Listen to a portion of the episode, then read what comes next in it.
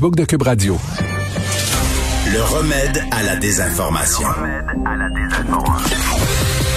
Mario Dumont et Vincent Dessureau. Cube Radio.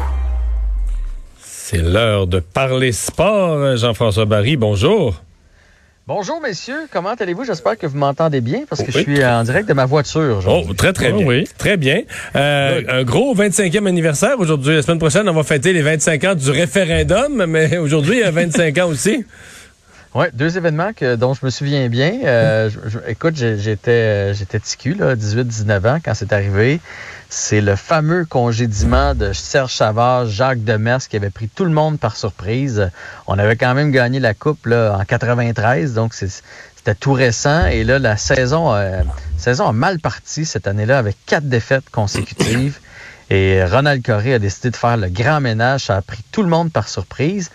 Et souvenez-vous, on, arrivait avec un paquet de nouveaux. Ronald Coré, lui, pensait qu'en allant chercher des, les vieux de la vieille, ceux qui avaient plein de bagues de Coupe Stanley, qu'on allait redresser la barque pour le Canadien de Montréal. Donc, c'est euh, hmm. Mario Tremblay qui était devenu entraîneur, à flanquer de Steve Schott et Yvan Cournoyer.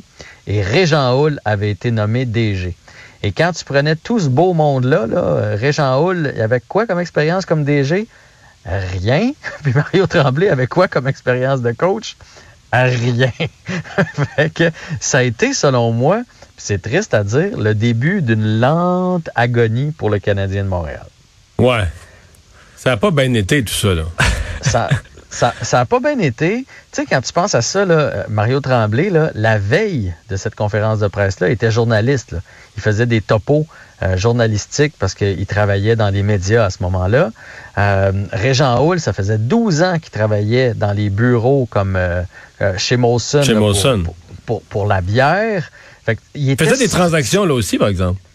Oui, oui, mais je veux dire, la Ligue nationale, là, c'est, un petit milieu. Il faut que tu aies des contacts. Il faut que tu suives les tendances. Et justement, ils sont allés avec ce, ce, move-là contre les tendances. de plus en plus, on mettait des ah, hommes J'ai lu, j'ai lu quelque part Ronald Coré qui avait pas de regret pour ça euh, aujourd'hui, qui dit qu'il n'y a pas de regret pour ça. C'est impossible ça se peut pas. Puis il l'avouera probablement jamais parce que c'est probablement sa plus grosse tâche. Tu pour le reste, Ronald Coré a fait de grandes choses. Si on a le centre belle aujourd'hui, c'est, c'est, Ronald Coré. Il a fait de grandes choses pour l'organisation, mais cette fois-là, il s'est royalement trompé.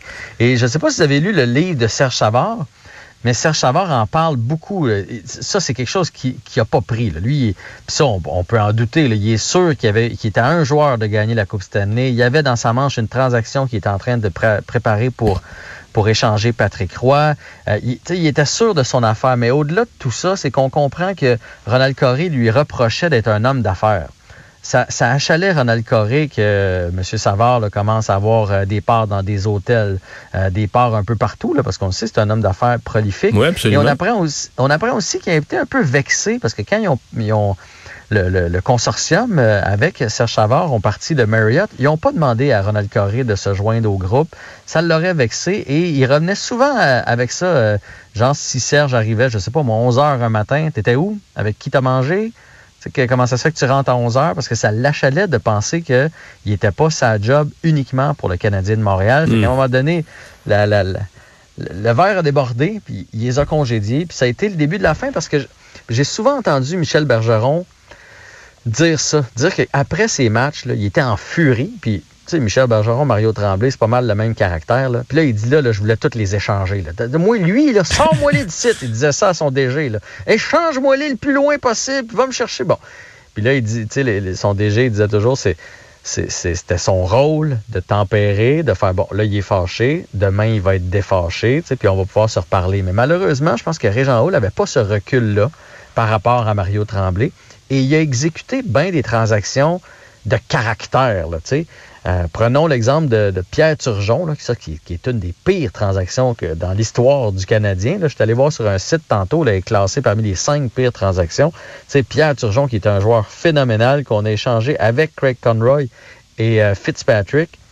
Contre, on est retourné chercher Carson, tu te souviens de Carson et Murray Byron à Saint-Louis? Mais Carson était rendu il était 30 quelques années, c'est ça. Ah il était fini à ce moment-là, mais ils ont beaucoup vécu dans le passé. Ils ont beaucoup vécu sur Ah oui, il y a du cas. Tu sais, Shane Corson, Ah oui, il y a du caractère, il y a du caractère. À un moment donné, le- la Ligue prenait une tangente de plus de talent, plus de jeunes, plus de vitesse, puis eux autres l'ont pas suivi. Puis l'échange de Patrick Roy qui est arrivé par la suite, c'est ça, là, quand un joyau comme ça, si on avait fait une bonne transaction, le Canadien aurait, tu sais, quand tu échanges un joueur comme ça, là, tu peux, tu peux te, te relancer pour plusieurs années en allant chercher plein de bons jeunes joueurs. Mais c'est.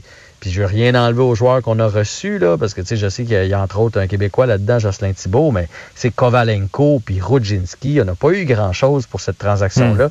Et après ça, le Canadien s'est mis à, hey, à se creuser une tombe comme ça n'a pas de bon sens. Là.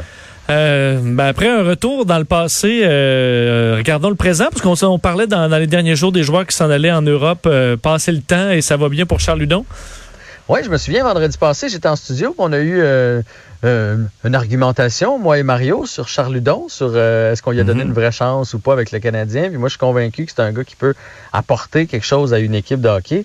Et si la confiance est là, il s'est vidé le cœur un petit peu cette semaine. hein. Il a dit qu'il s'est jamais senti appuyé avec le Canadien. Il a même parlé de son numéro, euh, qu'on lui a imposé un numéro, euh, très peu de communication avec l'état-major, etc. Et là, ça va bien pour Charles Hudon. Un but, une passe à son premier match. Et hier, euh, ils ont gagné 3 à 2, l'équipe de Lausanne, et il y a deux passes, dont une magnifique sur le but gagnant. Donc, il y a 4 points sur 6 buts de son équipe, 4 points en deux matchs. Alors, très, très heureux pour euh, Charles Hudon euh, de la manière que ça va avec sa nouvelle équipe, en espérant qu'il soit flamboyant là-bas et qu'une équipe de la Ligue nationale lui fasse un signe. Et Patrice Bernier qui commence à être considéré pour des, des rôles importants dans la Ligue, là, pas, juste, pas juste avec l'impact. Ouais, honnêtement, je sais pas à quel point euh, c'est vrai. là. C'est le DC United qui disent qu'il est dans la liste, qu'il est considéré comme prochain entraîneur. Ça ce qui me fait douter, c'est que ça fait quand même pas des années que Patrice Bernier est, est assistant coach avec l'Impact de Montréal. C'est quand même nouveau pour lui. C'est un, je sais pas s'il est arrivé là dans sa vie, dans son apprentissage, parce que quand tu t'en vas entraîneur, on vient de parler de Mario Tremblay, tu pas toujours trois chances de te reprendre. Hein? Fait que je ne sais pas s'il est arrivé là. Il y a aussi une, il y a une petite famille, il y a trois enfants, Patrice Bernier, il, il est ici à Montréal, chez lui. Alors, est-ce que c'est sérieux? Je ne sais pas. Ce que j'ai trouvé aussi un peu étrange dans la nouvelle, c'est que le DC United a dit qu'il cherchait un entraîneur noir. je, je- je trouve, trouve ça bizarre. Pas, pas, je veux pas partir de polémique, là, mais ça, il me semble qu'au pire, tu le penses, mais tu le dis pas dans la phrase.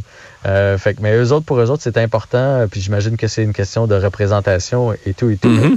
Mais euh, fait que Patrice Bernier, bref, fait partie des choix euh, du DC United. Ça va être à suivre. On va espérer qu'on le perde pas parce qu'il me semble qu'on perd beaucoup de morceaux du côté de l'impact récemment. J'ai regardé le baseball hier soir. Tu t'es tapé le match de baseball, pas jusqu'au bout parce que c'était scellé après cinq manches. là. Ouais, ouais, c'est ça. Puis euh, c'était l'heure d'aller me coucher. Mais quand même, pour mon premier match de baseball de l'année, fait que je, je peux considérer que je me suis euh, lancé dans la série mondiale. Fait qu'on va pouvoir en parler. Hey, merci Jean-François. À demain. Salut, à demain.